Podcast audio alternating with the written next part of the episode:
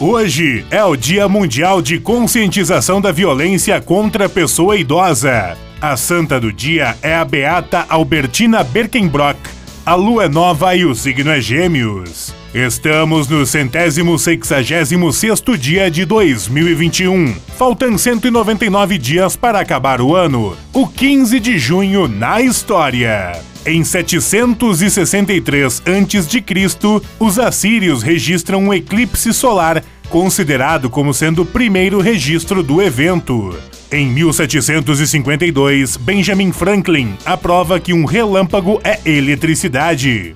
Em 1924, é publicado Os 20 Poemas de Amor e uma Canção Desesperada, do poeta Pablo Neruda. Em 1963, a soviética Valentina Vladimirnova torna-se a primeira mulher a viajar ao espaço. Em 1969, a TV Cultura entra no ar em São Paulo. Em 1977, o divórcio é aprovado pelo Congresso Nacional Brasileiro. Em 1989, o músico Lobão é preso por ter saído do país enquanto cumpria pena em regime de prisão aberta. Em 1996, um atentado em Manchester, na Inglaterra, deixa mais de 200 feridos. Frase do dia: Morre lentamente quem não muda de marca não se arrisca a vestir uma nova cor ou não conversa com quem não conhece.